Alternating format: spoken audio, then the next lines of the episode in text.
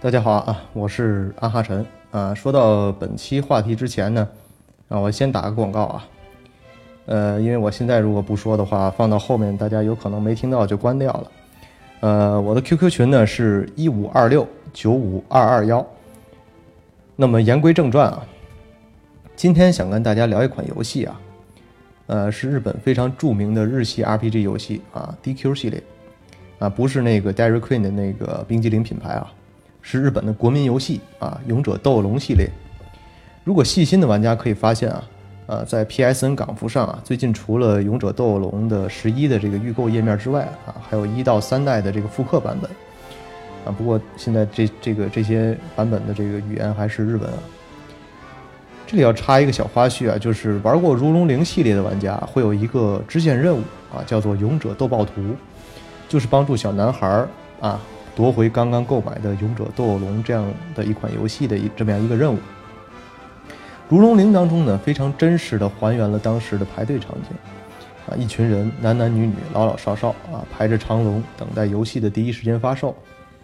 这个画面其实，在现阶段日本啊，也会经常出现啊，比如说某一款游戏的发售就会排长队，但是在中国可能我见的并不多，可能。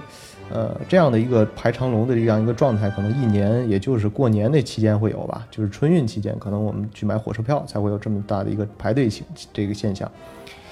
在我见过的最长队伍的景象呢，应该是 IMAX 3D 啊，刚刚出现那会儿啊，就是《阿凡达》这个上映初期的这么样一个售票的状态。除此之外呢，前不久呢，法米通这本杂志啊也评选了最佳游戏的排行。DQ 三呢，也是仅次于大热的《女神异闻录五》而屈居亚军啊。这个我们在新闻节目当中也提到了一句。要知道啊，DQ 三可是发售了将近三十年的一款游戏啊，当时是还是 FC 平台，哎，也就是我们常说的红白机啊。那么这三十年过去了，当年玩这款游戏的最小的年龄，如果按如果他四岁就开始玩游戏的话，这个人也将近三十四岁了。最大的可能都年近花甲，甚至已经逝去了。对啊，对于这样一款游戏的回忆和情怀呢，甚至日本人自己都无法想象啊！这种痴迷程度在游戏史上，我估计也是前无古人后无来者。如果说《光环战争》是美国人的国民游戏，那么 DQ 呢，就是当之无愧的日本国民级游戏啊！虽说它只是一款 RPG 游戏啊，而且都不是国民级 RPG 游戏，根本没有 RPG 那个前缀，就是国民级游戏。游戏界呢，早就失去了当年的辉煌啊！除了几位任天堂的大佬啊，像这个宫本茂还在继续做他的这个马里奥传奇之旅，啊，不是任天堂。后面我说的这些几个大佬都不是任天堂的啊，像道川敬二啊，也在致力于做他的洛洛克人儿。像宫崎英高啊、三上真司啊、小岛秀夫啊等一系列优秀的日本游戏制作人都已经开始制作动作类型的 RPG 或者说 ACT 游戏，啊，来迎合欧美甚至中国市场。但就算是如此啊，不管是哪一位制作人制作的游戏，也没有任何其中一款游戏能够撼动《勇者斗龙》在日本整个游戏界的地位。那么，在日本如此火爆的一款游戏是如何被称为国民游戏的呢？在日本的游戏市场如此不景气的今天，是什么动力让 DQ 十一这款游戏在一周之内就卖掉了两百万套呢？那么我们先来聊一聊 DQ 的一个前世今生啊。勇者斗恶龙系列呢，经历了十一代作品，中间还有两款偏无双风格的作品啊，英雄系列，还有一个酷似我的世界的一个番外篇，叫做创世小玩家。这么多的作品，我们一一道来啊。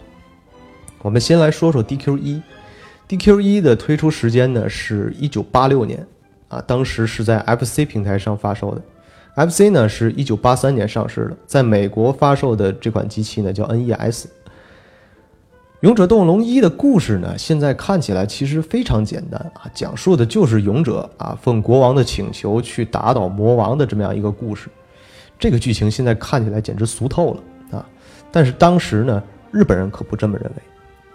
而且当时因为机能的一些原因啊，除了 RPG 之外，现在看来很多类型的游戏都无法达到最佳效果。其实 RPG 这种偏讲故事类型的游戏就在 FC 上能够大放异彩了。那么 RPG 这种类型的游戏，按现在话来讲，就是 RPG 与 FC 更配。在日本呢，也有句话叫做“先有 DQ，后有日系 RPG” 的名言，也就不难理解了。据百度百科的统计啊，DQ 一的销量大概在一百五十万套。可能这里会有小伙伴说了，这还国民游戏呢啊，才一百五十万套，我某款天下第一的游戏直接秒了。但是大家可以去查查上世纪八十年代游戏啊，超过百万销量的到底有多少啊？再回来喷我就好了。就算是有能达到现在能够撼动 DQ 系列的，更是凤毛麟角了。连另一款类国民类游戏的这个《最终幻想一》啊，也当时仅仅卖了五十二万套。DQ 二的剧情呢，依然秉承了一代的这个呆萌的感觉啊，战胜大大魔王啊，迎娶白富美，登上人生巅峰。但这一次发售的情况呢，真的是令人发指的。据说 DQ 二当发售当天啊，小孩子可以不上学，工人不上班，万人空巷，昼夜排队，就是为了这么样一款游戏。日本呢，也因此出现了这么样一个政策，就是电子游戏发售日必须是节假日的说法，也就诞生了啊。但是刚才的这个说法具体是否属实啊，大家自行理解就好。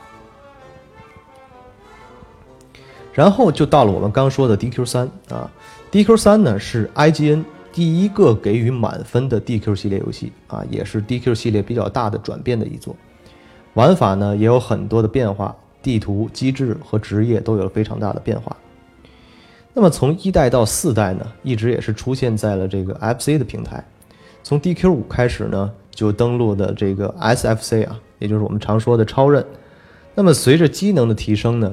DQ 系列呢，也进入到了一个崭新的阶段。这里我要插一个小花絮啊，因为 DQ 的人设啊是鸟山明来制作的，啊，所以会有人吐槽啊，DQ 五的这个封面啊，有人就说那个黄衣女子不就是七龙珠里的那个十八号吗？啊，大家如果感兴趣，可以百度看看 DQ 五的封面啊。然后我们说一下创造 DQ 系列的这家埃尼克斯这家公司。啊，现在大家熟知的呢是叫 S.E 啊，也就是史克威尔艾尼克斯，但其实以前这是两家公司啊。史克威尔专做《最终幻想》系列啊。关于史克威尔这家公司游戏公司呢，如果未来有机会啊，也可以跟大家好好聊聊这家公司。艾尼克斯，也就是我们这期这个主角的创作公司啊。其实从 D.Q. 八开始呢，就是史克威尔艾尼克斯这家公司来继续开发的了。那么这样看来呢？啊，当时在制作 DQ 八的时候呢，这两家公司已经合并了。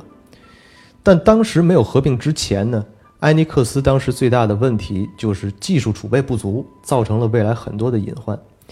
DQ 这款游戏呢，其实算是埃尼克斯做的，也可以不算啊，因为整个的呃开发的整个流程呢，是埃尼克斯提出企划啊，开发呢呃外开发呢主要是由外包来完成，然后再回到埃尼克斯做发行。我们这里可以看一下，DQ 一到 DQ 五啊，是一家叫 Trainsoft 的公司开发的，啊，DQ 六和七是这个 Heartbeat 开发的，啊，DQ 八和九是 Level Five 开发的，啊，只有 DQ 十是自家开发的，而这个时候呢，已经的自家名字已经叫史克威尔安尼克斯了。从七代开始啊，DQ 系列正式登陆这个索尼的 PlayStation PlayStation 平台。这里边有一个很大的故事要说，就是提要提到索尼和任天堂那些那些年说不清道不明的种种了。大体的意思呢，就是当年索尼找到任天堂说啊，我们一起合作吧，啊，开发 CD-ROM。这样一个情况啊，从我们现在看来，结果必然是合作失败了，要不然任天堂的所有机型也并不是我们一直熟悉的卡带了。然后。任天堂抛弃了索尼啊，去投奔了飞利浦。据说是和，据说是没和索尼打过任何招呼，就单方面撕毁协议了。当然了啊，这应该只是索尼的一面之词啊。但当时正是出，由于这样的一个事情出现了，索尼呢才奋发图强，自己制作了一款游戏机，哎，就是当时的神机啊，P PlayStation PS。啊，不过初次进入电子游戏领域呢，索尼的 PS 呢是四面受敌啊，当时。啊，有 SFC 那个神坛一般的存在啊，还有像世嘉的土星在旁边呢，虎视眈眈。其实 PS 最开始是非常困难的，但是中间又经过了很多其他的故事，也就造成了，呃，索尼能够未来成功。这里我们要说一点啊，就是当时任天堂单方面对于第三方的游戏公司非常的强势，也就造成了这种感觉，就是我是龙啊，我说什么都牛逼的定这这这种境地啊。这种苛刻的政策呢，把很多的第三方大厂就往索尼那边去送，直到最终幻想七和勇者斗龙七这两款这两款这个重磅炸弹登陆 P P S 平台，P S 才真正一举夺魁。不过现在看来啊，D Q 七的画面其实是非常拖 P S 后腿的。D Q 虽然好，但当时很多的主机已经在疯狂的压榨机能了，啊，呈现这种高优质的画面了。但就算是这样。也没能阻止这样一款游戏把 PS 推上神坛。其实 DQ7 本身的素质是非常高的啊，DQ7 的剧剧本长度是有史以来最长的一座。按照现在来说呢，主线就一百个小时的游戏时间啊，而且也是 DQ 系列剧情碎片化最高峰。但其实游戏发展到现在，我在之前面也有说过日系游戏的没落。日系 RPG 除了在日本之外啊，很多其他地区和国家已经并不感冒了啊，包括现在像 Xbox 和这个呃，就是微软和索尼啊，天天为了谁是真 4K 打得不可开交啊。任天堂呢，依旧走优质游戏性这条路，但是大家如果玩到了 DQ 十一，你就会觉得我们的社会是不是从1986年直接到了今天？这游戏的画面和玩法怎么和一代一模一样啊？那种感觉就是我是日系 RPG 的代表，不爱玩就滚！我不绝不向任何浮躁的现今社游戏社会低头，我就是我，还是那一样的烟火。这种感觉，大家可以去自己体会一下。